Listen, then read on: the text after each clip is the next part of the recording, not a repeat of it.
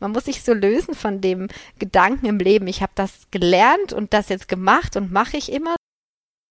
Schicksalsschläge im Leben einem trotzdem, und das ist das Interessante, auch die Möglichkeit geben, ganz fundamentale Dinge dann, die das eigene Leben betreffen, zu hinterfragen. Wenn du als Akademiker in jungen Jahren deinen Job kündigst, weil du eine coole Idee hast, das ist doch alles andere als bekloppt oder mutig. Das ist doch eigentlich nur die, die, eine ganz natürliche Sache. Menschen und Marken, die in keine Schublade passen. Inspiration für Leben und Karriere. Das ist der Andersmacher Podcast mit Wirtschaftswissenschaftler, Model und Berater Dr. Aaron Brückner.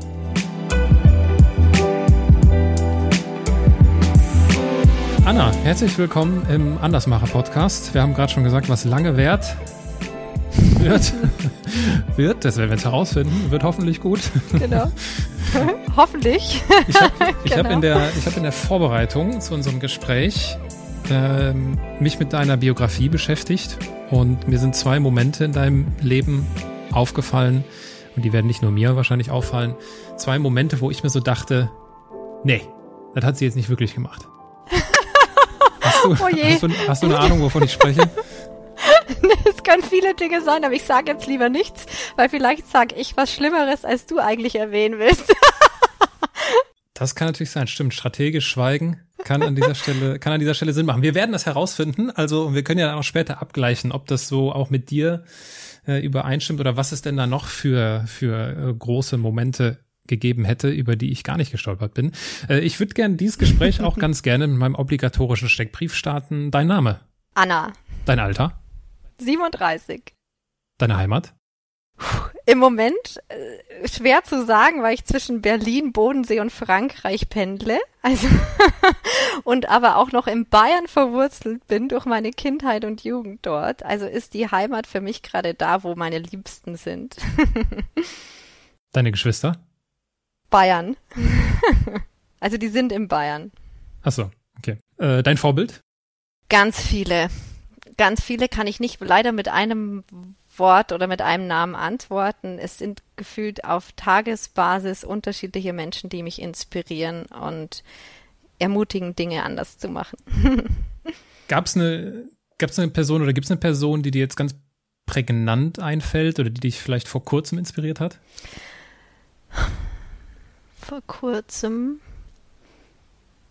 Vor kurzem ein Gespräch mit einem Bekannten von mir, der schon über 80 ist und ich ihn gefragt habe, warum er eigentlich noch so fit, so glücklich und optimistisch ist, ähm, in seinem hohen Alter und so viele Dinge macht, die sich viele junge Menschen nicht mal trauen, ähm, hat er gesagt, dass er so ein Lebenskredo hat oder ein Motto so von ich mache jeden Tag eine Sache, die mir Spaß macht und da freue ich mich dann am Vortag schon drauf oder ich plane dann schon für den nächsten Tag was zu tun, was mir Freude bereitet und das mache ich dann auch wirklich und das zieht er jeden Tag durch und es hat äh, mich ehrlich gesagt inspiriert ähm, und äh, hat mich daran erinnert, es auch nochmal viel bewusster zu machen, auch im eigenen Leben. Ähm, genau. Das finde ich gut. Finde ich gut.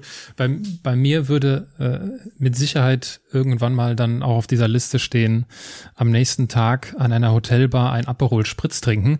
Äh, stellen wir uns vor, du sitzt abends an einer Hotelbar. Was würdest du, was bestellst du da so? Was würdest, würdest du trinken? Es kommt drauf an. Also ich trinke super gerne mal Cremant Prosecco oder ein Sekt. das wissen auch alle. Das ist kein Geheimnis, dass ich gerne mit dem anstoße. Äh, mit solch einem Getränk. Ähm, und gerade im Sommer auf Eis Eis und so finde ich das so ein gute Laune Drink. Stellen wir uns vor, äh, du würdest da gerade dein Cremant trinken und äh, wir würden in, in, in, dieser Bar, wo auch immer das ist, äh, ins Gespräch kommen. Ich wäre zufällig auch da und äh, wir würden uns über, wir würden uns darüber unterhalten, warum du Cremant auf Eis trinkst. Das würde mich nämlich interessieren. und und äh, ich würde dich dann mit Sicherheit irgendwann fragen, Mensch, Anna, ist ja hier eine sympathische Zusammenkunft. Was machst du denn so beruflich? dann würde ich sagen, ich habe äh, eine Firma in Berlin mit ganz vielen tollen anderen Menschen und wir arbeiten daran, die Arbeitswelt besser zu machen, kollaborativer, menschenfreundlicher und produktiver. Und dann würdest du wahrscheinlich sagen, oh, das klingt ja spannend, erzähl mal mehr. ja, genau. Jetzt äh, habe hab ich ein bisschen Hintergrundwissen. Tandemploy nennt sich das Ganze. Genau. Was genau, was genau ist das? Was genau macht ihr? Genau, also wir, Jana und ich, also meine Mitgründerin und ich, wir haben vor acht, fast acht Jahren, es ist unglaublich, dass es schon acht Jahre her ist, ähm, Tandemploy gegründet und damals ähm, aus einer Situation heraus bei unserem vorherigen Arbeitgeber, als wir eine Tandembewerbung auf dem Tisch liegen hatten. Das heißt, zwei Frauen haben sich äh, für eine Führungsposition im Tandem beworben und hatten uns so einen Lebenslauf geschickt im Puzzleformat, also wirklich so dargestellt, warum sie perfekt auf diese Stelle gemeinsam passen und warum sie sich ergänzen, zusammen fünf Sprachen sprechen, aus unterschiedlichen Bereichen kommen. Und als Jana dann mit den beiden geskypt hat, also zu dritt das Interview geführt hat, war sie so begeistert und ist zufällig mir in die Arme gerannt auf dem Flur äh, dort in der Firma, was total ein schöner Zufall war eigentlich, weil Jan und ich haben jetzt nicht zusammen in Teams gearbeitet, in einem Team gearbeitet, enger so, wir waren einfach Kolleginnen und haben zusammen Mittag gegessen und so, aber hatten nicht so viele Überschneidungen. Und sie hat mir davon erzählt und ich war total begeistert und ähm, wir haben beide unabhängig voneinander an dem Abend dann noch gegoogelt, so ey, Job teilen, Tandem und sind ganz schnell auf das Thema Job-Sharing gestoßen und haben gemerkt, dass es seit den 80ern im Teilzeitgesetz verankert ist, das es schon lange gibt. Wir haben auch einen Wikipedia-Eintrag zur Arbeitsplatzteilung gefunden und Literaturverweis auf dem Buch aus den 80ern, aber sonst nicht mehr. Und als wir uns dann am nächsten Tag wieder getroffen haben, waren wir so irgendwie angetan von dieser Idee von Menschen äh, teilen sich eine Position zusammen, arbeiten im Team, können dadurch flexibler arbeiten, ähm, können irgendwie das eigene Leben mit der Arbeit irgendwie besser in Einklang bring, bringen ne? und trotzdem Karriere machen oder in verantwortungsvollen Jobs bleiben. Und es war für uns so ein Aha-Moment von, das ist ja echt eine Lösung für viele Herausforderungen rund um Flexibilisierung in der Arbeitswelt, was vor acht, sieben Jahren da so ein Riesenthema war damals. Wie können wir Arbeit flexibler gestalten? Ähm, erschreckenderweise ist es heute noch so, für viele eine große Herausforderung, ähm, so dass wir dann zwei Tage später gekündigt haben und vier Wochen später uns bei mir im Homeoffice quasi in meinem Wohnzimmer wieder getroffen haben und gesagt haben, wir müssen doch da eine Plattform ins Leben rufen, wo sich Menschen treffen, so ein bisschen wie beim Online-Dating, nur auf den Job bezogen. Also ähm, so kann man es eigentlich vergleichen. Also wir müssen doch so einen Algorithmus schaffen, dass die Menschen, die zusammen perfekt passen, um sich Jobs zu teilen, auch finden und sich auf dieser Plattform registrieren können und haben dann, wie gesagt, ähm, Tanemploy.com damals ins Leben gerufen und es war damals aber noch eine öffentliche Plattform. Das heißt, Menschen haben sich da registriert, Tandempartner gefunden und sind auf Unternehmen gestoßen, die sich dort positioniert haben als Jobsharing-freundliche Arbeitgeber. So. Und das haben wir dann gemacht, haben das Thema zurück auf die Agenda gebracht. Es haben sich tausende Leute registriert, super spannend. Äh, viele Akademiker, ganz viele Männer, aber auch in, aus unterschiedlichsten Alters. Ähm, Gruppen. Ähm, es war jetzt wirklich nicht nur ein Frauen-Teilzeit-Thema, was viele vielleicht erwarten würden, sondern es war ein Menschenthema, was wir da ähm, äh, irgendwie ja auf die Agenda zurückgebracht haben, weil wir die Frage gestellt haben, wie wollen Menschen leben und arbeiten. Ne? Wir haben nicht, wir sind nicht rausgegangen, haben getrommelt, haben gesagt, hier, Tanemployer müsst ihr alle registrieren, das ist eine neue Plattform, sondern wir haben Fragen gestellt, mit was Menschen erreichen wollen in ihren Jobs, in ihrem Leben, wie wollen sie es vereinbaren. Und das, das hat die Menschen berührt. Das heißt, das Thema war wirklich, ähm, hat einen Zeitgeist getroffen sozusagen, ähm, ist dann mit uns gewachsen und auch die Plattform, aber irgendwann kamen die Menschen auf uns, äh, die Firmen auf uns zu, also die Menschen in den Firmen, die gesagt haben, es ist toll, was ihr da macht, Tanemploy, dass wir im Grunde indirekt Leute rekrutieren können über eure Plattform. Also wir können die finden, die tollen Menschen, aber wir haben intern 1000, 10.000, 100.000 Mitarbeiter. Und wenn jetzt äh, zur Personalabteilung jemand kommt und sagt, er will weniger arbeiten oder im Tandem arbeiten, wissen wir nicht, wer von den anderen vielen tollen Menschen im Unternehmen gerade perfekt zu dem passt. Das mhm. heißt, könnt ihr uns nicht mit eurer Matching-Technologie, die ihr entwickelt habt, intern helfen? Und das war dann so der Moment, wo wir gesagt haben, hey, warum nicht? Wir haben die Technologie, wir haben die Basis und jetzt gucken wir doch mal, was in den Unternehmen da fehlt als Baustein und sind natürlich auf unzählige Dinge gestoßen, nicht nur auf Jobsharing, sondern ganz viele Themen, wo es Sinn macht, te technologische Helping Hands einzusetzen, um Menschen kollaborativer, vernetzter arbeiten zu lassen. Also das heißt, Projektteams mit sich ergänzenden Fähigkeiten schnell zusammenzubringen, ein Mentor- oder Mentee-Matching ähm, von den Menschen selbst organisieren lassen Onboarding Buddies, wenn man neu in der Firma ist und man braucht jemanden, der schon lang da ist, einfach mal so als Ansprechpartner, Jobsharing, wie ich es gerade gesagt habe. Aber wir matchen auch Never Lunch Alone Dates und so. Also es sind unzäh mhm. un unzählige Use Cases, die da entstanden sind. Und drum sind wir eigentlich heute, jetzt habe ich wirklich weit ausgeholt, aber dann habt ihr gleich schon unsere ganze Gründung, Gründungsgeschichte einmal gehört.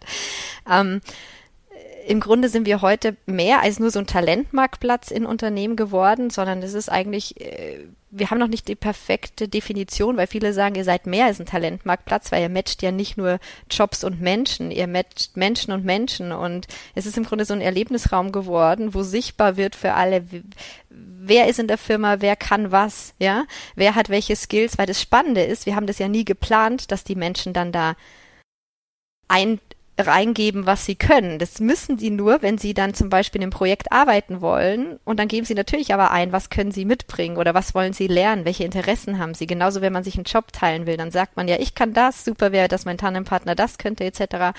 Und so kriegen die Un Unternehmen auf eine ganz schöne Art und Weise und nicht nur so äh, durch äh, Big Brother's Watching You Talent Management System, die dann das auch gleich immer noch bewerten, wenn Menschen ihre Skills oder Fähigkeiten irgendwo eingeben, sondern durch eine ganz schöne Bottom-up-Initiative, wo die Menschen sagen, oh, das interessiert mich, das will ich lernen, das will ich machen, aber dann ein Überblick, was, was in, was für ein Potenzial in der Firma steckt, ne? Wer was kann und so. Und dass man ganz viele Experten mhm. und Potenzial eigentlich in der Firma hat. Und das machen wir heute. Also sind wir im Grunde Software, ähm, Softwareanbieter für diese Themen und sind in großen Unternehmen, Mittelständler und Startups vertreten und es macht unglaublich viel Spaß. Also ist diese ursprüngliche, äh, die, diese ursprüngliche Konstitution der Plattform nicht mehr im, im Fokus? Also ist jetzt der, ist jetzt quasi aus der, aus dem Plattform-Business eine, eine Software-Company geworden, ja?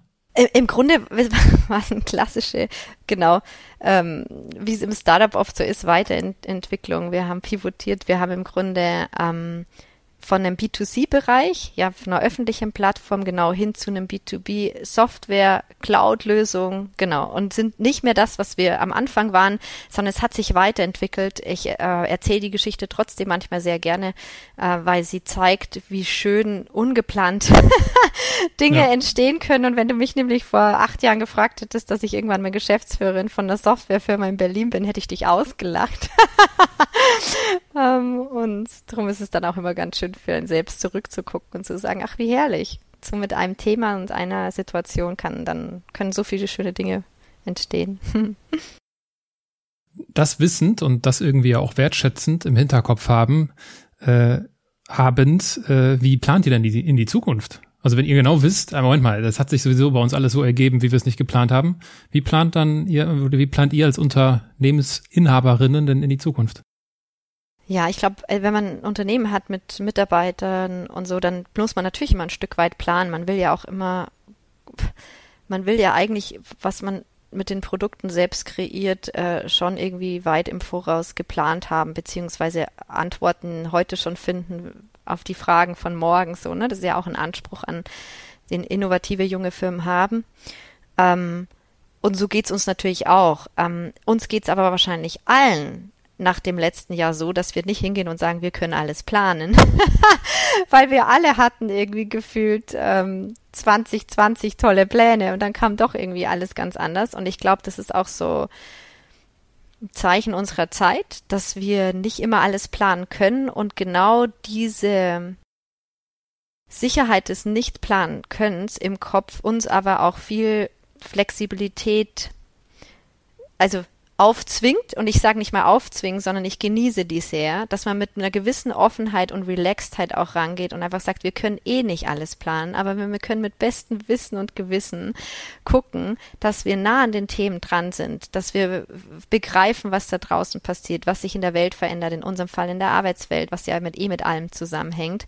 Ähm, und wie können wir einfach darauf reagieren und wie können wir da Antworten finden, weil am Ende finde ich, ist es ganz, ganz wichtig, wenn wir was planen, dann ist es nur auch immer die Frage, was bringt's den Menschen? Also das ist mir im, in unserem Unternehmertum ganz wichtig, nicht einfach eine neue Software, ein neues Produkt kreieren, weil ein Feature besser hat als alle anderen oder ne, noch irgendwie eine Software, die keiner braucht, Hauptsache man kann damit viel Geld verdienen, sondern am Ende geht es uns immer darum oder ist uns immer darum gegangen und auch heute noch, dass wir was kreieren, was am Ende den Menschen einen Mehrwert bringt.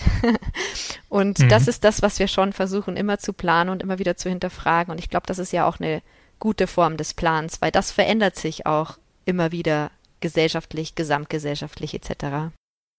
Und wie kann ich mir das vorstellen? Also vielleicht so ein paar Zahlen, Daten, Fakten. Wie, wie groß seid ihr mittlerweile? Wir sind recht überschaubar eigentlich, ähm, weil wir sind dann ja erst richtig, also wir waren lange zu dritt, Jana, also Jana und ich und unser CTO, ähm, bis wir dann eben uns in den anderen Bereich reinentwickelt hatten. Ähm, und wir sind langsamer gewachsen, aber heute sind wir 30 Leute. Ist auch mhm. eine ganz gute Größe im Moment. Äh, wir sind natürlich jetzt, gehen wir in Wachstumsphasen rein, so wie Startups das einfach immer haben in bestimmten Situationen, ist auch bei uns so, weil wir große Kunden haben, wenn man dann die ganz großen Kunden, die wir betreuen, so wie Lufthansa, SAP und Co., also wirklich die ganz großen, dann braucht man einfach andere Strukturen. Wir arbeiten aber viel auch mit Freelancern zusammen, ähm, aber so im Core-Team sind wir 30 Leute. Und ab wann ist ein Startup kein Startup mehr? Ja, das ist, weiß ich nicht, du, weil ich eigentlich, das ist eine witzige Frage, wird einem oft gestellt, weil man eigentlich schon so lang auch am Markt ist, aber ich hoffe ja, dass diese Startup-Mentalität nie aufhört. nicht in allen Bereichen. Ähm, also ich glaube, ja. alle Startups sehen Zeiten herbei, wo sie dann gefühlt nicht immer sagen, oh, wir müssen schon wieder Geld einsammeln, um zu wachsen und irgendwie die nächste Technologie zu entwickeln. Das, was am Anfang ja auch viel, viele haben und auch brauchen, um einfach Zeit zu haben, um erstmal Produkte zu entwickeln und dann an den Markt zu gehen. Aber ich meine, diese Mentalität des Innovationsdrangs und das mit, wir müssen innovativ sein, um überhaupt zu überleben, finde ich ja eigentlich auch ganz gesund. Also so ein Druck und dann auch so eine Offenheit, sich in der Kultur irgendwie zu bewahren, ganz gut. Ja, du sprichst es an. Äh, Geld ist ja hin und wieder vonnöten, um so ein Startup, um so ein Unternehmen aufzubauen. Jetzt ist mir zu Ohren gekommen, dass ihr beim äh, Thema Geld etwas andere Wege gegangen seid in der jüngeren Vergangenheit. Stichwort All Female. Vielleicht kannst du uns das äh, kurz erläutern. ja.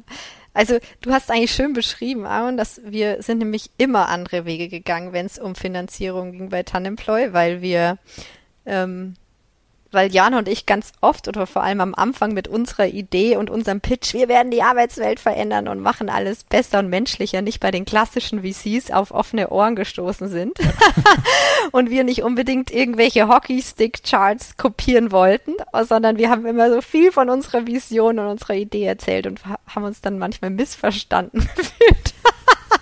Aber das Schöne ist, dass die Leute, die damals immer gemeint haben, das wird nichts äh, und es kann nicht groß werden, heute die sind, die sagen, wir haben immer gesagt, ihr werdet mal ganz groß. Klassiker. Ähm, und ähm, von dem her haben wir wirklich haben wir immer von Tag eins an eigentlich so Wege gewählt, die äh, für uns zu dem Zeitpunkt immer richtig waren. Also wir haben am Anfang Business Angels reingeholt, die wir kannten, die wir menschlich toll fanden, die wir quasi so wie Teammitglieder auch gesehen haben und es war auch gut.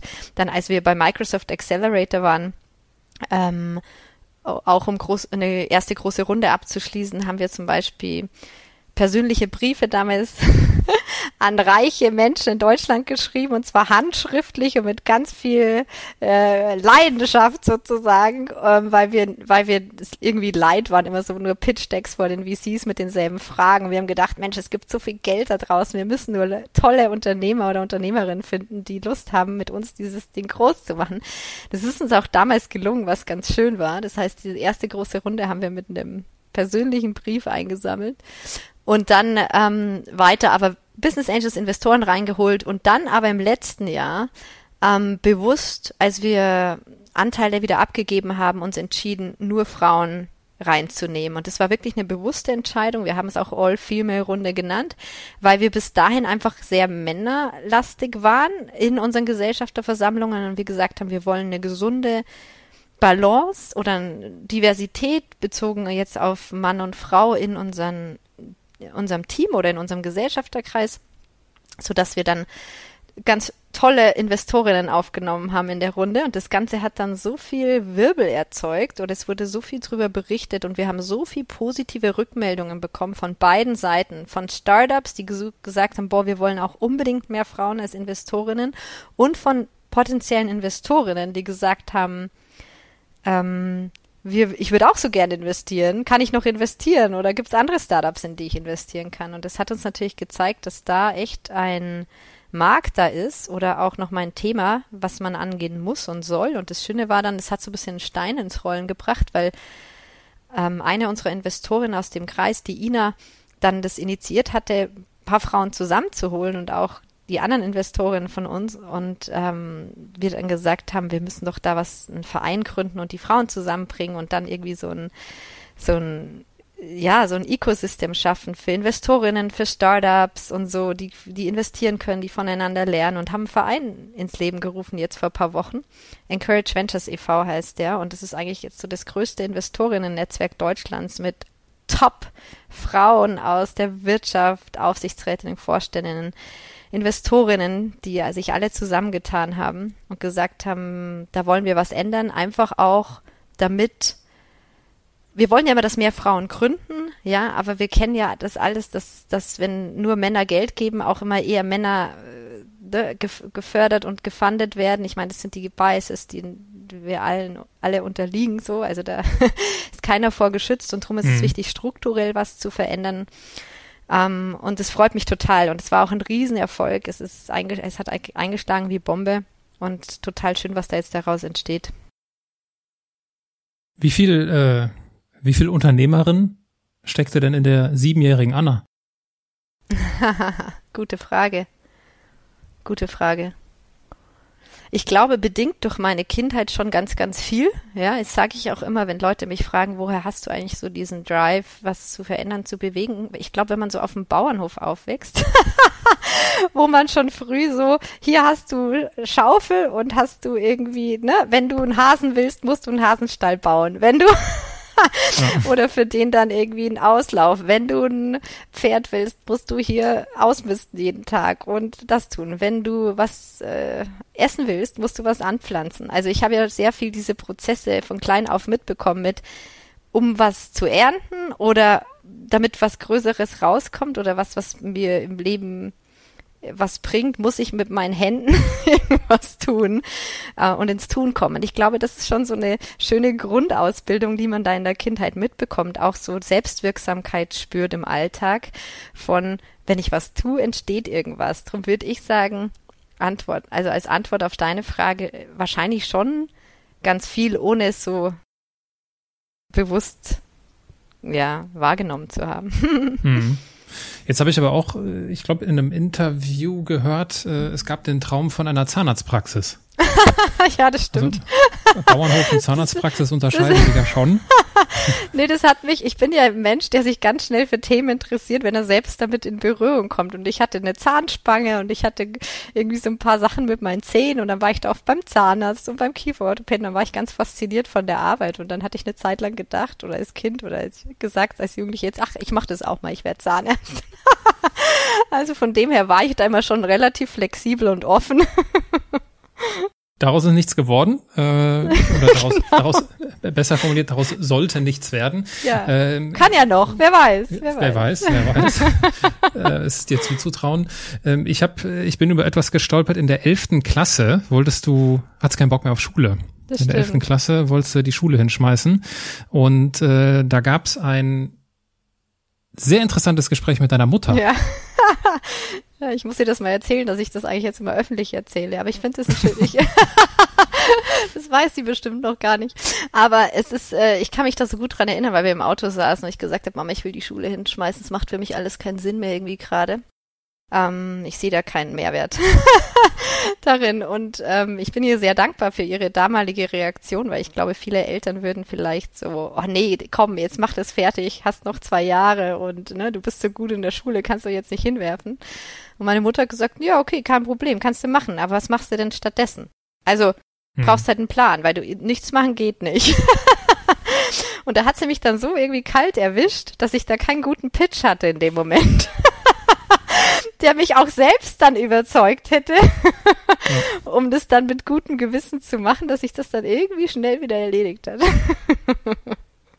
aber, das ist, aber das stimmt, ne? Das ist eine sehr reife und irgendwie auch konstruktive Antwort äh, der, der Mutter in dem Fall.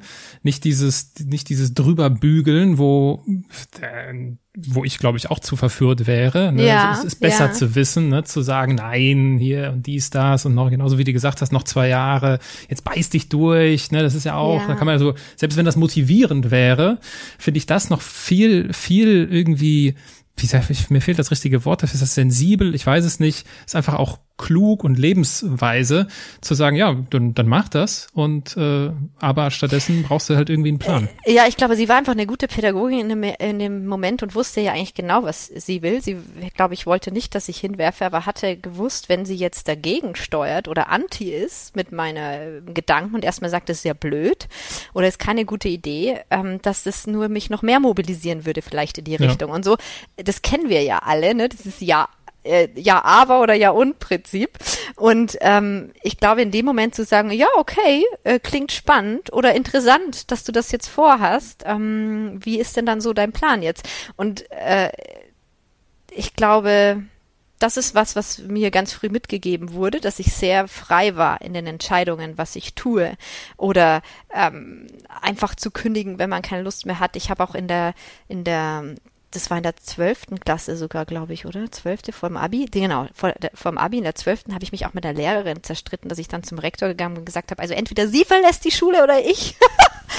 Und dann bin ich nach Hause zu meinen Eltern und gesagt, ich muss die Schule verlassen, weil die Lehrerin wollen sie nicht rausschmeißen. Ich habe das angedroht. Also ich muss das jetzt machen.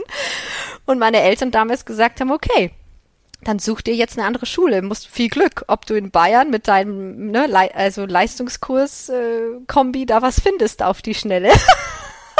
Und habe ich aber, also habe ich gefunden. Also weil ich wusste halt in dem Moment, ey, okay, ich habe das jetzt hier groß angekündigt und jetzt, wenn sie nicht geht, was ich blöd finde, muss ich das irgendwie machen und haben wir dann in, fürs letzte Jahr eine andere Schule gesucht, ähm, um dort das Abi zu machen. Und ich glaube aber diese Momente, den, die Unterstützung der Eltern oder des Umfelds zu haben mit, okay, it's your plan, I support you. Also ähm, wir sehen, du willst das machen und dann go for it. Also mach's, mach's in Eigeninitiative und ne, übernimm Verantwortung. Ähm, äh, aber okay. Ähm, und das finde ich äh, erzieherisch waren ein paar ganz gute Momente, die, glaube ich, mir ähm, ein bisschen Rückhalt gegeben haben und die, ich- die ich sehr schätze, ja, und dankbar dafür bin. Und das war übrigens der erste von den zwei Momenten, wo ich mir gedacht habe, nee, das hat sie jetzt nicht wirklich gemacht. Okay. Also weil das finde ich schon, Okay. also das, das, das finde ich, das ist schon richtig äh, bold, ja. Also diese, das nicht nur anzukündigen, also das überhaupt die, diesen Gedanken zu fassen, das auszusprechen und dann aber auch durchzuziehen. Äh, das ist ja schon eine äh, sehr weitsichtige und dann irgendwie auch selbstbewusste Entscheidung gewesen. Also äh, be bereust du das manchmal? Nee, gar nicht. Also ich wollte mir damals zu dem Zeitpunkt die Blöße nicht geben, weil ich das so ungerecht fand, was da irgendwie passierte mit der Lehrerin, dass ich, dass ich wusste, ich bin eigentlich im Recht und ich finde das alles ungerecht und finde das nicht richtig, wie, wie da gehandelt wird, dass ich dann einfach die nächstgrößere Instanz sozusagen aufgesucht habe, gesagt, also so geht's nicht weiter. Einer von uns muss gehen, ja, aber das ist, das ist, das ist kein gutes System hier oder kein gutes Miteinander.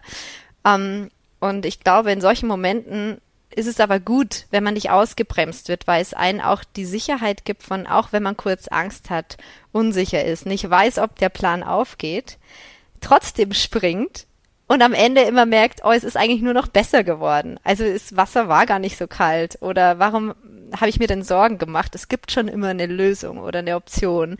Ähm, und das, glaube ich, hat sich so ein bisschen durchgezogen. Darum habe ich das äh, durch meine letzten Jahre oder Stationen, darum habe ich das auch erzählt mit der Gründungsgeschichte, wo wir herkommen, weil das wirklich null, 0,0 geplant war, selbst in dem Job, in dem ich gearbeitet habe. Da in Berlin damals, ich bin nach Berlin gegangen, kannte wirklich niemand. Ähm, ich hatte einfach Lust auf die Stadt äh, und ich wusste, wenn ich nicht ins Ausland gehe, dann gehe ich nach Berlin. Ähm, und äh, auf die Stimmung und habe ja in einer Personalberatung damals mich vorgestellt, weil ich wollte, dass die mich in die Digitalbranche vermitteln. Äh, und haben mich dann gefragt, ob ich nicht bei denen arbeiten will. Aber ich hatte keine Ahnung zu der Zeit noch von HR und Personal und so, aber fand es dann spannend und habe gedacht, Mensch, das gucke ich mir mal an. Spannendes Thema, brauche ich vielleicht irgendwann wieder im Leben. Und heute gucke ich zurück und gucke auf die letzten acht Jahre und denke mir, wow, was da einfach entstanden ist, auch durch diese Offenheit und einfach immer gucken, wo gibt's eine Herausforderung, was können wir tun. Ähm, okay, klar, machen, brauchen wir eine Technologie, um es zu lösen. Okay, ich habe nicht IT studiert. Ähm, ich habe eigentlich Grundschullehramt studiert, aber äh, so, die, das sind diese Momente, wo man sagt, egal. Ja, darum habe ich auch gerade vorhin gesagt, wer weiß, ob ich noch Zahnärztin werde. Ich meine, ne, wenn man, man, man muss sich so lösen von dem Gedanken im Leben, ich habe das gelernt und das jetzt gemacht und mache ich immer, sondern ich glaube, unsere Generation oder die nächsten Dekaden werden geprägt sein von hey, man muss sich so schnell auf neue Dinge einlassen. Ähm, dass das so ein bisschen eine Lebensversicherung auch wird, wenn man das, wenn man sich das traut und kann. Ja, und deswegen gibt's diesen Podcast, ne? Also genau. das ist für mich, das, das passt halt so für mich so in die Welt des Andersmachens. Genau. Sich halt von diesen konventionellen Schubladen irgendwie zu lösen. Und äh, ich, aus meiner Sicht befinden wir uns in so einer Phase, wo sowas immer stärker wird, wo sowas auch etablierter oder anerkannter ist.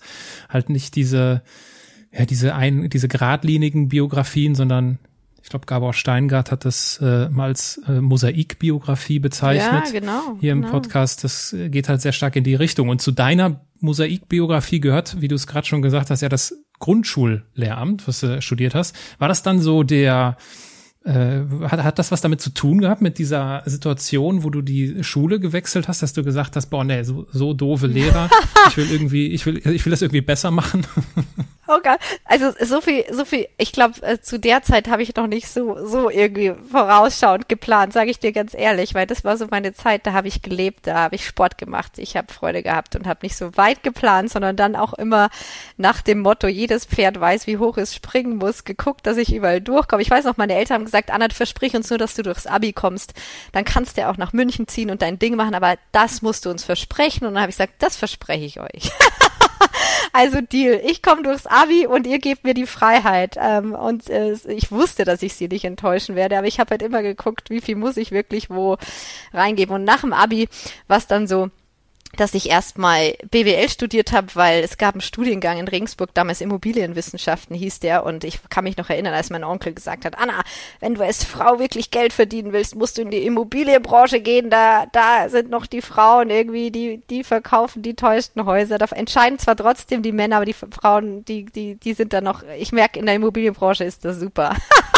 Und dann habe ich mir gedacht, das schaue ich mir an, ist perfekt. Aber ich muss ehrlich sagen, ich sage das auch ganz offen, zu der Zeit hat mich dann damals BWL einfach so gelangweilt in den Vorlesungen und allem, dass ich dann nach einem Jahr, und das ist jetzt auch so ein Klassiker, ne, man schmeißt dann BWL hin irgendwie nach einem Jahr, aber ich habe ähm, mich für bildungspolitische Themen, das muss ich jetzt schon sagen, sehr interessiert ähm, und äh, habe dann Grundschullehramt studiert, nicht weil es mich weil ich geplant hatte, Grundschullehrerin zu werden, sondern weil ich es spannend fand, ähm, wie sehr man Kinder in dieser Zeit prägen kann. Und ich wollte wissen, wie die Lehrer ausgebildet werden. Und dann war es für mich klar, da muss ich mir das angucken. Und Grundschullehramt ist auch ein Studium. Und auch das wusste ich, was man, wenn man gute Selbstorganisation hat, und eben weiß, wie hoch man springen muss. Damals war das ja auch noch so im, ne, in den Unis, du, du, du musstest nicht überall anwesend sein, du musst dir die Scheine bestehen. Habe ich ja auch viel nebenher gemacht mhm. schon. Ich habe Schulen mit aufgebaut, ähm, ich war viel in den reformpädagogischen Netzwerken drin und ich habe dann Unternehmen mitgegründet während dem Studium schon, die gar nichts mit Grundschullehramt zu tun hatten, aber es hat mich einfach interessiert und ich wusste im Studium, dass ich nicht in die klassische Beamten-Lehrerlaufbahn reingehen werde, sondern ich habe das wirklich studiert, weil es mich interessiert hat und weil ich damals, wie gesagt, ähm, Schulen aufbauen, mit aufbauen wollte. Ähm, äh, was auch heute noch ein wirkliches Herzensthema von mir ist, also die Bildung und alles. Und als ich dann aber viel in dem Bereich war oder mich damit beschäftigt habe und auch sehr frustriert war, muss ich sagen. Also in Bayern auch mit so äh, wirklich sehr teilweise veralteten Strukturen, dreigliedriges Schulsystem etc. Äh, war ich dann auch irgendwie bisschen demotiviert eine Zeit lang und habe dann gesagt, jetzt gehe ich in die Arbeitswelt und schau mir das an. Und als ich dann in die Arbeitswelt bin und gemerkt habe, als das, als ich das erste Mal selbst dann Arbeitszeugnisse bekommen habe und dachte, hä? die Benotung, die ich in der Schule abschaffen will, gibt's auch in der Arbeitswelt. und gemerkt habe, wie viele Menschen kurz nach dem Studium in meinem Umfeld schon unglücklich in ihren Jobs waren und es meistens nicht an den Tätigkeiten lag oder so, sondern an den Strukturen, an den Umgebungen, an den Systemen, habe ich gedacht, oh je, da gibt's ja mindestens genauso viel zu, zu verändern wie im Schulsystem. Und dann bin ich da jetzt hängen geblieben. Und was ich aber nicht, also nicht ausschließen würde, dass ich später mich irgendwann auch wieder der, den bildungspolitischen Themen annehme. Ja.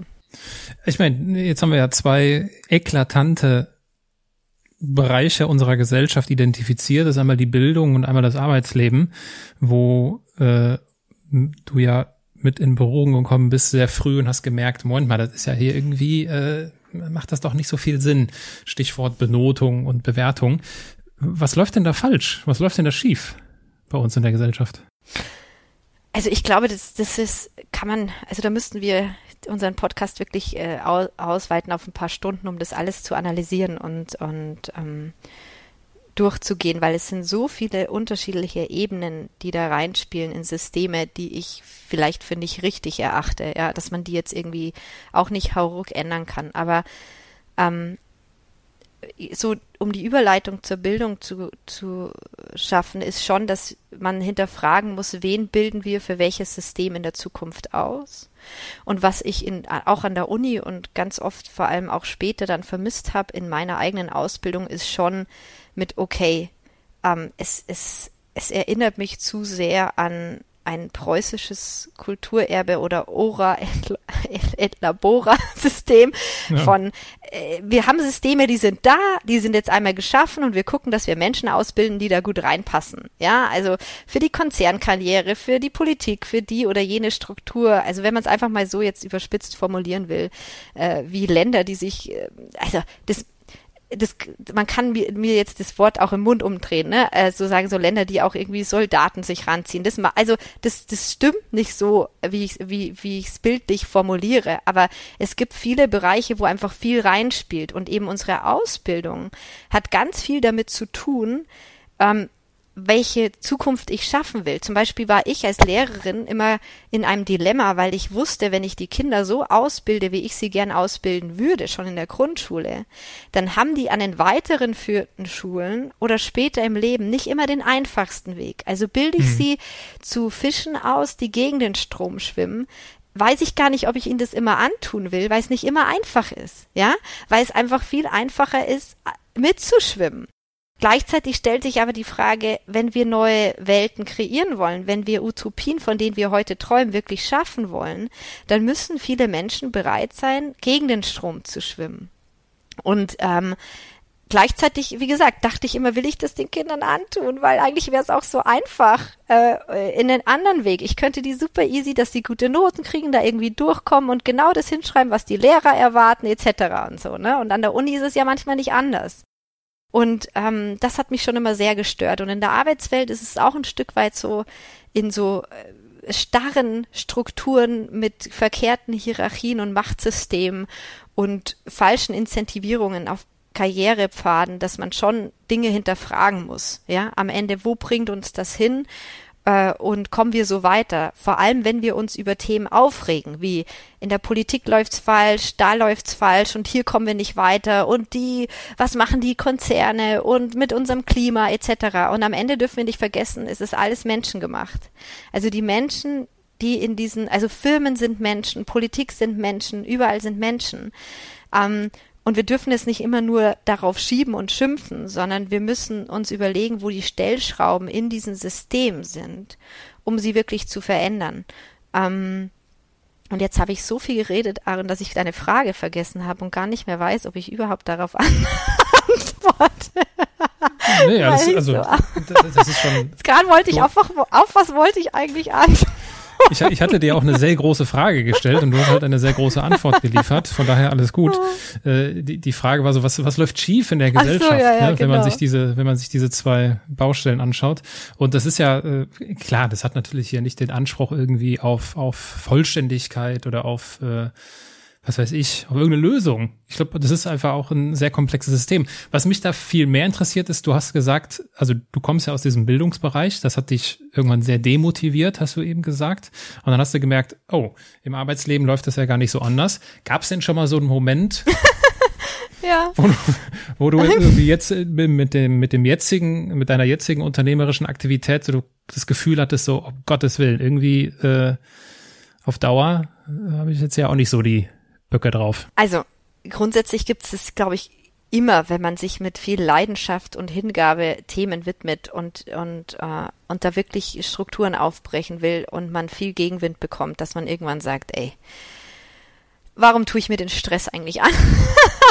ich ja. könnte es auch so viel einfacher haben, aber ich glaube, das liegt dann so im und also ich glaube, bei vielen Unternehmerinnen und Unternehmern ist es einfach so, dass sie trotzdem dann ein Stück weit süchtig danach sind, Dinge ähm, zu verändern und zu bewirken. Und das ist ja auch dann so ein bisschen egoistisch, ne? weil man sich selbst wohlfühlt in der Rolle, einen Status quo zu hinterfragen oder zu sagen, hey, ich traue mich das jetzt einfach. Und ich, wenn man einmal gesprungen ist, dann hat man Lust, immer wieder zu springen. Also das kennt man ja als Kind. Wenn man einmal dann von fünf Meter Turm, dann will man gar nicht mehr aufhören. Und ich glaube, so ist es auch ein Stück weit bei Sachen, für die man kämpft. Und ich muss dir ehrlich sagen, inzwischen ist es bei mir sogar schon so, dass wenn ich keinen Gegenwind bekomme und es sehr einfach sich anfühlt, dann bin ich gar nicht so überzeugt von dem, was ich tue, weil ich denke, dann ist es nicht disruptiv enough was, oder mhm. genug, mhm. was ich hier gerade mache, weil das kann nicht sein, dass das jetzt gerade hier jeder so mit äh, absegnet und gar kein Gegenwind kommt. Und ich glaube, das ist auch gesund. Jana und ich haben zum Beispiel ganz früh gesagt, wenn Leute immer zu uns gesagt haben, ihr seid völlig verrückt, haben wir uns immer gefreut und haben gesagt, wir sind auf dem richtigen Weg. Also wenn die Leute wirklich sagen, ihr seid völlig verrückt, größenwahnsinnig, das wird nie funktionieren, dann war das so ein bisschen sogar unser Maßstab für perfekt. Dann sind wir on the, on the right track. Und ähm, ich glaube, das sind dann ganz schöne so Workhacks oder Lifehacks, die man sich dann im Laufe der Zeit aneignet und die einem vielleicht dann zu Beginn oder wenn man noch jünger war, ähm, aus der Bahn geworfen hätte oder verunsichert hätten. Und das Schöne ist ja dann aber im Laufe der Zeit und mit den Erfahrungen, dass man dann sich da so ein bisschen, ja, eigene, eigene Strukturen aufbaut oder eben auch so Werkzeuge oder Teams um einen herum dann hat, die, die einen da helfen, trotzdem mhm. weiterzumachen und gegen den Strom zu schwimmen. ja, Stichwort äh, aus der Bahn geworfen, äh, wenn ich das so offen ansprechen darf. Ähm, du hast mit 27 Jahren eine Diagnose bekommen, mhm. Die dich, äh, ich vermute mal, aus der Bahn geworfen hat, oder? Ja, ja, total. Das ist ja auch immer dann so nochmal was auf persönlichen Ebenen. Das eine ist irgendwie im Job, im Beruf, so irgendwie auch ähm, äh, so externe Faktoren, aber wenn es dann einmal äh, wirklich so körperlich oder so mit, mit Krankheitsdiagnosen dann so am ei eigenen Leib, ja, man sagt ja am eigenen Leib, das zu spüren, ist nochmal was ganz anderes. Ähm, und gerade so, wenn man aus dem Studium kommt und so im Leben steht, ich habe gerade damals, ich weiß, auf dem Berlin-Marathon trainiert, ich habe ein Startup mit aufgebaut, ich hatte einen Job noch nebenher und Studium gerade abgeschlossen, wenn man so richtig im Leben steht und dann kommt so von links so eine kompletten Knockout und sagt so Stopp und jetzt völlig Reset.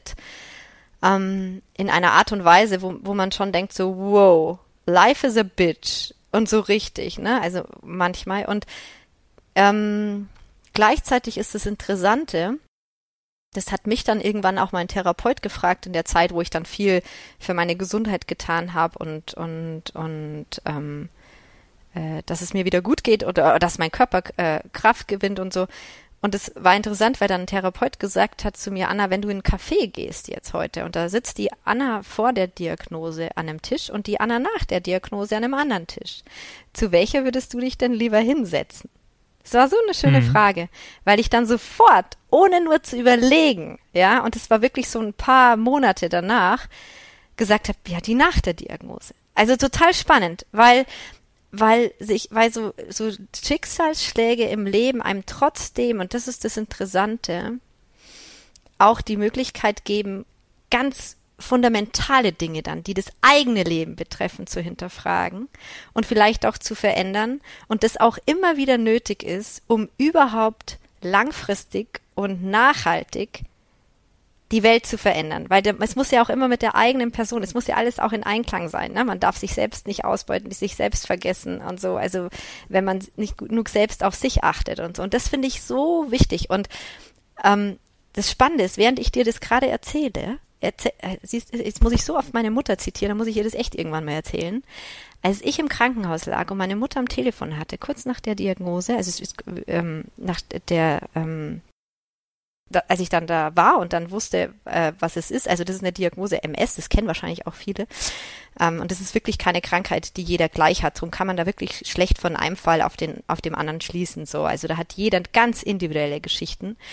Ähm, aber meine Mutter hat am Telefon zu mir gesagt, Anna, ich weiß, dass du das jetzt nicht verstehst, aber du wirst in ein paar Jahren zurückgucken und auch für diesen Moment dankbar sein. Ich habe meine Mutter gehasst in diesem Moment. Ich habe sie gehasst, mhm. ich habe sie angeschrien, ich war richtig sauer, ja.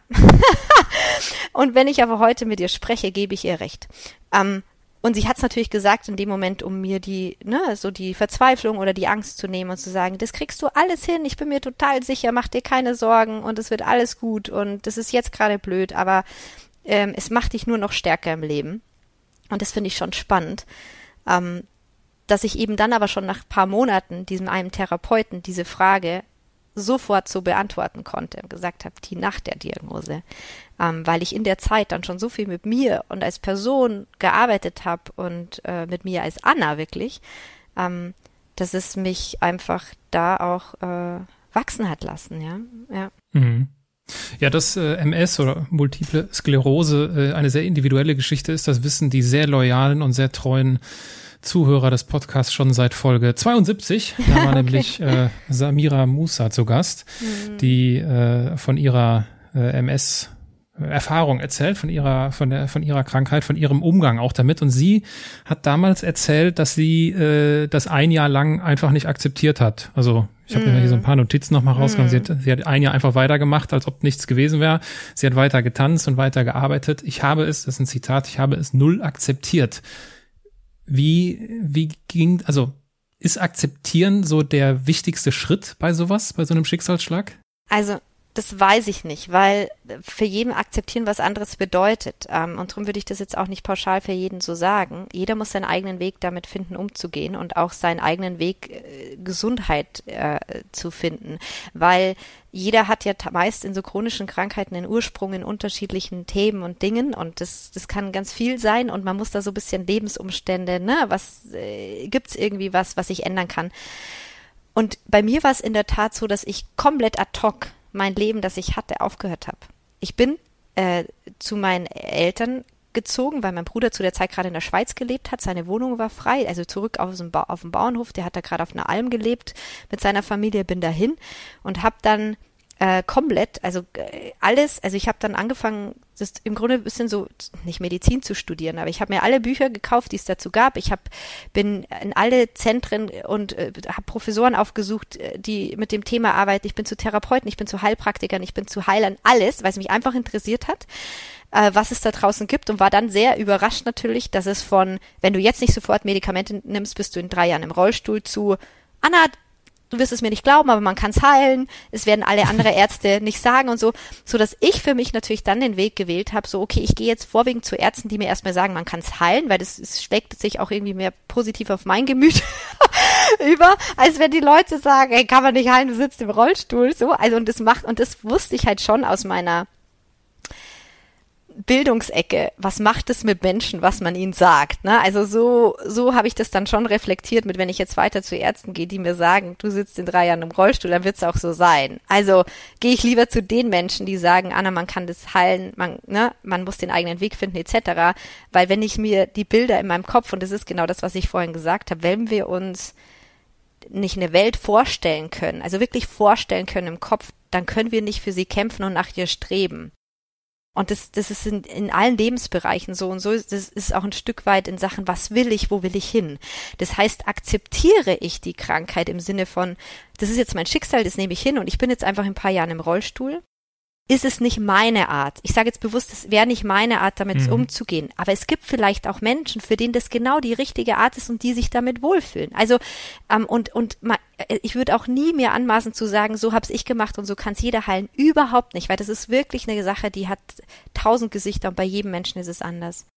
Und es ist mir ganz wichtig an der Stelle zu sagen, wenn nicht, dass die sagen, oh, die spricht so leicht und es ist so easy. Es ist überhaupt nicht easy. Aber für mich war in dem Moment einfach, ich habe es gebraucht ähm, mit, okay, wie komme ich denn jetzt aber aus der Nummer wieder raus? Weil ähm, ich will nicht diese Bilder oder dieses Leben haben, was mir da gerade irgendwie aufgezeigt wird. Und drum habe ich dann mich komplett rausgenommen. Ich habe dann mein komplett, ich habe eine ganz krasse Diät gemacht über sechs Monate, bin, bin zu meinen Eltern gezogen, habe vom Gemüsegarten meiner Mutter da äh, gelebt und gemacht. Ich habe studiert, ich habe gelesen, ich habe Bücher gelesen, ähm, alle Leute aufgesucht. Und da muss ich auch sagen, es ist ein Privileg. Es kann auch nicht jeder, wenn man im Job ist oder irgendwas macht, dann eine Familie zu haben, die einen unterstützt, die sagt, du gehst deinen Weg, nicht angstbehaftet, sondern such du dir die Behandlung und das, was du brauchst. Und auch nicht Eltern, die sagen, bitte nimm jetzt unbedingt die Medikamente, wenn du jetzt nicht sofort anfängst, ist alles ganz schlimm, sondern die dich begleiten auch da bei deinem Weg und sagen, such dir deinen Weg, wir, wir, wir, wir unterstützen dich äh, bei allen, ja, weil es muss, es ist A, eine finanzielle Thematik, man muss sich rausnehmen können, man muss sich die Pause nehmen können, man muss die Zeit haben, um sich in, in die Themen einzuarbeiten, dann alle Ärzte aufzusuchen und Therapeuten ähm, und in Behandlungen zu gehen und drum muss jeder für sich da gucken. Aber drum äh, sehe ich das eher als Privileg, dass ich das zu der Zeit konnte und gemacht habe äh, und so da bisher meinen Weg gefunden habe und ähm, es mir auch da echt gut geht oder heute äh, jetzt natürlich nach all den Jahren sehr gut geht damit. Ähm, äh, ich auch sagen kann, ich bin sehr, sehr, sehr gewachsen an der Situation, ja. Welche Rolle spielt denn die Krankheit heute noch? Keine allzu große, außer dass es manchmal so ein bisschen, also es erinnert einen schon noch sehr, wenn man zu viel, weil ich schon ein Mensch bin, der sehr oft über die eigenen Grenzen hinausgeht. Also ähm, äh, dass ich dann oft sauer bin auf mich selbst, wenn ich denke, wieso schaffe ich das nicht und wieso gehen mir die Kräfte aus und so, wo dann alle sagen, Anna, das hat überhaupt nichts mit deiner Vergangenheit oder irgendwas zu tun oder Diagnose von vor an und dazu mal jeder gesunde Mensch würde mit deinem Pensum gerade umfallen. Ne? Also es ist so, es ist eher dann manchmal, dass ich mich zurückbesinne auf wie wertvoll es ist, einen gesunden Körper zu haben und dass man das nicht übersieht ähm, und dass der Körper einem manchmal ganz wertvolle Zeichen und Signale gibt, die man wahrnehmen muss. Und darum versuche ich das in meinem Leben eigentlich eher so dann nochmal als persönlichen Maßstab für mich selber zu sagen, Anna, es ist alles okay, dass du da draußen gerade die Welt verändern willst und alles, aber du kannst das nur, Du kannst nur da sein für die Welt, wenn du selbst, wenn es dir gut geht. So. Mhm. Ähm, und da versuche ich mich dann immer wieder dran zu erinnern. Und gleichzeitig, ähm, wie geht's mir heute sonst damit, dass es schon bestimmte Dinge in eine andere Relation rückt. Ne? Also wenn man so in so jungen Jahren so, so, ein, so ein Diagnosen bekommt oder dann sich das Leben von heute auf morgen verändert oder alle Pläne, die man hatte, weil das hattest du ja so schön gefragt, wie lang planst du in die Zukunft oder machst du was? Man hat so Pläne, aber man kann es einfach nicht sagen, ja, man mhm. weiß nicht, was kommt. Ähm, dass ein das dann manchmal so ein bisschen einordnet und sagt, okay, aber ich, ich versuche zu planen und, und wir wissen es nicht und dann kommt es ganz anders und dann muss man irgendwie wieder umschiften, aber ist auch okay. Also sei nicht überrascht, dass es anders kommt, so wie meine Oma immer gesagt hat, Anne, es ist so toll, dass du so viele schöne Pläne hast, es ist so wunderbar, ich verspreche dir nur heute schon, es kommt ganz anders. auch gemein, ne? ja, aber äh, ist ja äh, häufig einfach die Wahrheit. Äh, ganz anders gekommen ist äh, ja dann auch dein dein weiterer beruflicher Weg. Also du hast dann hast ja eben auch schon kurz erwähnt, dann in dieser Personalberatung gearbeitet und du hast das eben so und das das machst du auch an anderen Stellen in anderen Interviews. Du, bei dir landet das in so einem Nebensatz. So ja, und dann haben wir die Idee bekommen und nach zwei Tagen gekündigt. Dann mhm. ist der Satz vorbei. Äh, das ist der zweite Moment, wo ich mir im äh, Vorhinein bei der Vorbereitung okay. dachte, nee, das hat sie jetzt nicht wirklich gemacht, weil äh, da würde ich ja schon sagen, und das natürlich mit allem Respekt und auch nur im positivsten Sinne, dass er komplett bekloppt. Nach zwei Tagen zu kündigen, oder?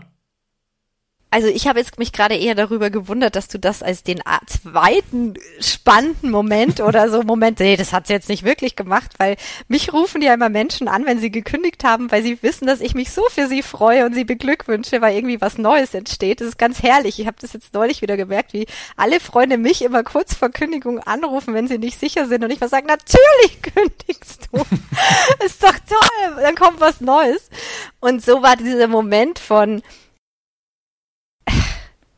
also, ich weiß nicht. Ich hatte, glaube ich, auch nie groß geplant, fest, also angestellt oder nicht oder keine Ahnung. Es, mir ging es ja immer um die Sache und ob das dann angestellt äh, sein ist oder selber machen, das ist mir ja völlig egal. Ähm, zu der Zeit war das halt so, dass, dass ich dann da war. Aber ich muss sagen, dass Jana, dass wir beide uns in dem Moment, das finde ich so toll, äh, uns diese Idee und die Begeisterung für das Thema so zusammengeschweißt haben, dass wir uns nur angeguckt haben, gesagt haben, wir kündigen, wir machen das und sie auch gleichermaßen. Also das empfinde ich als so ein schönes Glück, da zu zweit gewesen zu sein, aber wir beide empfinden das als überhaupt nicht großartig mutig oder wow oder bekloppt. Du guck mal, was ist denn bekloppt und was ist denn mutig, wenn du als Akademiker in jungen Jahren deinen Job kündigst, weil du eine coole Idee hast. Das ist doch alles andere als bekloppt oder mutig, das ist doch eigentlich nur die, die, eine ganz natürliche Sache, ja. Also wenn ich überlege, was da draußen Menschen ihr Lebens aufs Spiel setzen, um andere zu retten oder zu flüchten oder sowas, das, ich, das finde ich immer so mega mutig, wo ich denke, boah, Anna, du bist so ein Hosenschisser, würdest du, also würdest du das machen? So, also das finde ich mutig, aber einen Job zu kündigen nach zwei Tagen, nur weil man eine mega coole Idee hat. von der man glaubt, es wird die Welt verändern, das finde ich eigentlich überhaupt nicht mutig. Ich fände es eigentlich mutig, alles beim Alten zu lassen und diese Idee irgendwie, weißt du, so wegzustreichen oder wegstreichen zu lassen, vorübergehen zu lassen. Ja, ja also äh, damit äh, fällst du hier, äh, also das ist herrlich erfrischend, weil das ist natürlich immer eine Frage der Perspektive. Der, der Perspektive, ja, ne? Weil, und was sind so deine Referenzpunkte? Und äh, klar, wenn dein Referenzpunkt ist, hör mal, äh, es gibt Leute, die haben ein ganz anderes Schicksal und ich lebe hier eigentlich, ich habe eigentlich nur Luxusprobleme und ich glaube, viele von uns können können sagen oder müssen sagen, wir haben eigentlich nur Luxusprobleme. Nur, also wirklich ganz, ganz viele. Und darum meine ich eben, ich meine, wenn ich jetzt keine Ausbildung gehabt hätte, die, für diesen Job jahrelang gekämpft hätte, ähm, weißt du, und wüsste, wenn ich den jetzt kündige, dann muss ich von Hartz IV leben oder keine Ahnung was, ja wirklich.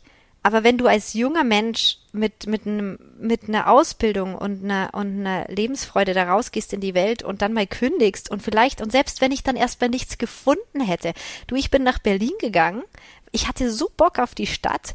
Ich weiß noch, wie mein Vater damals gesagt hat, aber Anna, was willst du denn dann da machen? Du, also, äh, wie, weil ich hatte viel Geld verloren in so einer anderen Gründung, die ich aufgebaut habe. Ich hab, hatte nicht viel Puffer mehr und äh, ich habe dann, äh, ich, ich wusste es jetzt auch nicht. Ich hatte jetzt nicht unbedingt den Plan, aber ich hatte den Plan, ich habe Lust auf die Stadt. Ich habe Lust auf den Drive, auf die Dynamik, auf die Startup-Welt, alles, was hier ist, auf die Menschen. Und dann habe ich gesagt, Papa, jetzt stress dich doch nicht. Wenn das Geld ausgeht, arbeite ich beim Bäcker, ja? Also, dann kann ich beim, dann arbeite ich halt beim Bäcker, verkauft Brötchen, die Leute sind cool in Berlin. dann dann mache ich irgendwas. Also so wirklich mit, es ist ja, es ist doch okay. Ich wollte in dieser, und das ist auch wichtig, ich bin ja, ich wollte ja, ich habe mich ja nicht für Berlin entschieden, um da Karriere zu machen, um jetzt den Job zu haben, sondern für die Stadt erstmal, weil das, das ist mir, auch wichtig gewesen, gerade nach diesem Schicksalsschlag. Ich habe nicht gesagt, ich ziehe jetzt in eine Stadt, um Karriere zu machen und Job zu machen, sondern ich ziehe jetzt dahin in erster Linie, wo ich glücklich bin, weil da, wo es mir wo es mir gefällt und ich die Leute mag und die Umgebung mag und ein inspirierendes Umfeld für mich ist, entstehen die Dinge dann eh. Da finde ich dann schon die Jobs, die zu mir passen. Oder mache ich irgendwas, ja? Und das ist dann schon manchmal so diese Perspektive, weil ich konnte es nie verstehen, dass viele in Städte gezogen sind, die sie schrecklich fanden, aber weil, um da irgendwo in der Firma zu arbeiten und weil sie das für ihre Karriere brauchen, das könnte ich nie machen. Also ich könnte nie persönlich irgendwo leben, wo ich mich nicht gut und glücklich fühle. Ähm, da würde ich auch keinen guten Job machen. Also und die Möglichkeiten haben wir, das sage ich jetzt. Also und, und das ja. sich immer wieder zu sagen, wir haben diese Möglichkeit hinzugehen, auch in Europa. Du kannst in jedes Land gehen, du kannst, äh, dir, dir steht alles offen, ne? Es ist unglaublich. Es, das hat mich auch mal inspiriert. Ich weiß noch so eine Geschichte, wo einer mal erzählt hat, er hatte jemand getroffen Also der hat mir dann diese Geschichte erzählt, das ist, und das hat dann auch mich nochmal inspiriert, als es sie mir erzählt hat, auf dem Flug und gesagt hat, boah, krass, du lebst da auf den Seychellen, das ist ja toll, boah, das ist ein Traum, da würde ich ja auch so gern leben. Und der meinte, wieso machst du es nicht? Also ich fand es halt auch toll, bin dann dahin, habe ich beim Hotel beworben und habe angefangen da zu arbeiten. und so konnte ich da leben. Ja, aber wir gehen ja immer auch mit so einer Haltung von, okay, da muss alles passen und das perfekte mhm. Haus und der Job und keine Ahnung. Aber in erster Linie geht's ja darum, und das war dann auch die Antwort an meinen Vater, du stresst dich doch nicht, weil sonst arbeite ich doch erstmal einfach mal irgendwo und dann gucke ich schon und dann kommt es schon irgendwie. Ich meine, macht, klar tut man sich in jüngeren Jahren leichter, ohne Familie, ja. noch nicht Lebenshaltungskosten, die auch irgendwie höher sind. Ne? Im Studium, da kann man, tut man sich leichter ähm, als später. Definitiv. Und äh, man darf das nicht unterschätzen. Aber ich glaube, so ein gewisses Quäntchen von Flexibilität im Kopf, weil die werden ja leider im Alter immer schwerer wieder aufzukriegen, wenn sie mal unten sind oder wenn man irgendwie Lebenshaltungskosten hat, die sehr hoch sind und ne, irgendwie eingefahrene Strukturen. Man kennt es ja von einem selber, never change a running system, so weil es ist auch anstrengend. Aber ich glaube, wenn man sich bisschen diese wie soll ich sagen, diese Freiheit oder einfach nur diesen Perspektivenreichtum bewahrt, dann, dann ist es einfacher und dann hat man ein Leben lang Freude dran, Dinge zu anders machen. Und ich würde behaupten, dieser alte Mann, den ich vorher ähm, ähm, zitiert habe. Er darf nie wissen, dass ich ihn alter Mann genannt habe in diesem Podcast. Aber, aber so, wenn man mit 80 noch so eine Lebensfreude hat und jeden Tag ausreitet und Hobbys ohne Ende hat, dann ist es ein Stück weit genau das. Eine Perspektive von, hey, wieso? Ich kann doch jeden Tag mir auch in meinem Alter was vornehmen, was mir Freude macht. Auch wenn es nicht mehr der Mount Everest ist, den ich besteigen kann. Aber es sind bestimmte Dinge und ich habe bei älteren Menschen das beobachtet, die diese Lebenseinstellung haben, die behalten sich diese, also die schaffen sich diese Welt auch und schaffen auch eher bis ins hohe Alter diese Dinge zu tun, weil sie sich vorstellen können, weil sie, weil sie es mit sich ähm, in Verbindung bringen ähm, und sich und sich zutrauen. Und das finde ich total inspirierend und schön. Ja, also äh, ich überlege gerade, wann diese Podcast-Folge erscheint, weil die Podcast-Folge erscheint vor der Podcast-Folge, die ich jetzt erwähne. Schön. Ich, ich, ich, veröffentliche die Interviews in anderer Reihenfolge. In 180 kommt nämlich Peter Kreuz äh, in, in den Podcast und äh, er hat sich am Anfang bei der Frage nach dem Alter hat er sein Alter genannt und hat dann aber gesagt, eigentlich ist er alterslos oder er fühlt sich alterslos Schön. und hat darüber gesprochen. Das finde ich passt an der Stelle ganz gut. Schön. Und das ist ja auch irgendwie ein schönes, schöne Ausrichtung so des, des persönlichen der, der Lebenseinstellung, ne, zu sagen, ich definiere mich nicht irgendwie über mein, mein Alter, sondern ich bin alterslos. Absolut. Und ich glaube, das ist auch ganz wichtig, was wir in allen Bereichen uns immer wieder in Erinnerung rufen müssen, wenn wir mit Menschen in Berührung sind, die älter, jünger, wie auch immer, als wir sind, ähm, dass wir dann nicht automatisch in, ne, ich beurteile oder verurteile Menschen, ähm, sondern es gibt so viele spannende Facetten in jedem Lebensalter. Und es können junge Menschen Länder regieren, es können alte Menschen Startups gründen, es können, also es hat ganz wenig, also es gibt viele Dinge, die mit dem Alter zu tun haben, äh, natürlich, aber wir, wir dürfen nicht alles so am Alter festmachen, sondern wir müssen bereit sein, neue Bilder in unserem Kopf zu schaffen. Und ich glaube, wenn wir das auf gesamtgesellschaftlicher Ebene, in Familien, im, im, in der Arbeitswelt, dafür kämpfe ich auch ganz stark, weil die Umgebung in den Firmen, in der Arbeitswelt, also wo man arbeitet, prägt einen ganz stark mit Bilder. Und ja. was traut man sich zu? Was kann man erreichen? Auch äh, gesellschaftlich. Und ich finde ja, Firmen und Unternehmen haben eine ganz, ganz große Verantwortung gesamtgesellschaftlich, weil die Prä Prägung, und es ist jetzt nicht so, als würden wir Menschen erziehen und, und denen was aufdrücken, das meine ich nicht, aber man, man, man kriegt ja doch immer ein bisschen was mit von dem Umfeld, in dem man sich ist, wie der Chef mit einem ist, wie die Kollegen mit einem sind, was die, für was die sich interessieren, was, was die Firma antreibt, welche Vision die Firma hat mit der man sich dann identifiziert oder so, das trägt man ja auch raus in die Welt und behält es nicht nur in den Mauern des Unternehmens. Und, und darum glaube ich, ist es so wichtig, dass für ein, dass man sich selbst immer wieder fragt, in welcher Lebenssituation kann, darf ich das nicht vergessen? hm. Ja, wir dürfen nicht vergessen, die Halbsätze. Die kommen nämlich, äh, die kommen nämlich zum, zum, zum, zum Abschluss unserer, äh, unserer Gespräche und wir biegen damit Anna, auf die, auf die Zielgerade ein. Ich äh, lese dir einen Halbsatz vor. Du beendest ihn spontan und kurz. Oh, das ist fies. Ich kann mich doch so schlecht kurz fassen. Aber ich, ich probiere es. Ganz in meinem Element bin ich, wenn? Mit Menschen bin, die ich liebe. Karriere heißt für mich? Das zu tun, was einen glücklich macht. Ich bin eine Andersmacherin, weil? Ich es eigentlich liebe, Dinge anders zu machen. Von Natur aus. Wenn, wenn ich beginne an mir zu zweifeln, dann? Brauche ich schnell eine Lösung oder jemand, den ich anrufe und der mir sagt, ach Anna, jetzt komm, scheiß dir nicht in die Hosen, alles gut. Aufstehen, Krönchen richten, weiter geht's. wenn ich jemandem den Andersmacher Award verleihen müsste, dann? Oh, ist es so gemein, jetzt mich auf eine Person zu beziehen, weil mir so, so, so, so, so, so viele einfallen. Aber muss ich jetzt einen Namen nennen? Kannst du. Muss ich nicht. Nee, weil es Muss fällt nicht. mir wirklich schwer, weil ich so viele, ich würde dir jetzt eine Liste an Menschen schicken, die Dinge anders machen und ganz, ganz viele. Aber ich hatte neulich ein schönes, inspirierendes Gespräch mit meiner, mit äh, meiner, oder noch akuter, heute Morgen am Frühstückstisch mit einer lieben Freundin von mir. Also Maren ist eine Andersmacherin, die kann man immer zum Andersmacher-Podcast einladen. Maren Urner. Was macht sie anders? Sie macht aus, äh, sie ist ähm, Neurowissenschaftlerin und Journalistin und Professorin. Und was sie anders macht, ist, dass sie sagt, äh, wir müssen Medien und die Berichterstattung anders gestalten, wenn wir eine andere Welt wollen und eine mhm. Welt ähm, anders kreieren wollen, weil wir müssen verstehen, wie Menschen Medien wahrnehmen, wie unser Hirn funktioniert und wir können unter Angst keine rationalen und guten Entscheidungen treffen. Und sie setzt sich sehr stark für dieses Thema ein und ähm, hat gerade auch ein spannendes Buch wieder rausgebracht dazu. Ähm, ihr erstes Buch war schon toll. Äh, Schluss mit dem täglichen Weltuntergang und das letzte jetzt äh, raus aus der Dauerkrise. Und ich musste, also wie gesagt, eine von vielen, die ich erwähnen kann, aber weil wir heute Morgen am Frühstückstisch ähm, über viel anders machen diskutiert haben, fällt es mir natürlich gerade spontan ein. ja, das ist jetzt nur eine Frage der Zeit, bis die gute Dame eine Einladung von mir bekommt. Absolut. Und dann grüß sie ganz lieb von mir und sagst du selber schuld, wenn du mit der Anna am Frühstückstisch. Ja. Das werde ich machen. Äh, Anna, ich äh, danke dir für deine Zeit. Also äh, wir, ich bin ja mit der Hypothese reingegangen, was lange währt, wird gut. Und ja, und ja. Äh, ich hoffe, es ist aufgegangen in unserem Sinne. Das stimmt. Ich danke dir ganz herzlich für deine Zeit und schicke dir einen lieben Gruß nach Berlin. Danke dir, Aaron. Es war ein ganz, ganz tolles Gespräch. Vielen Dank.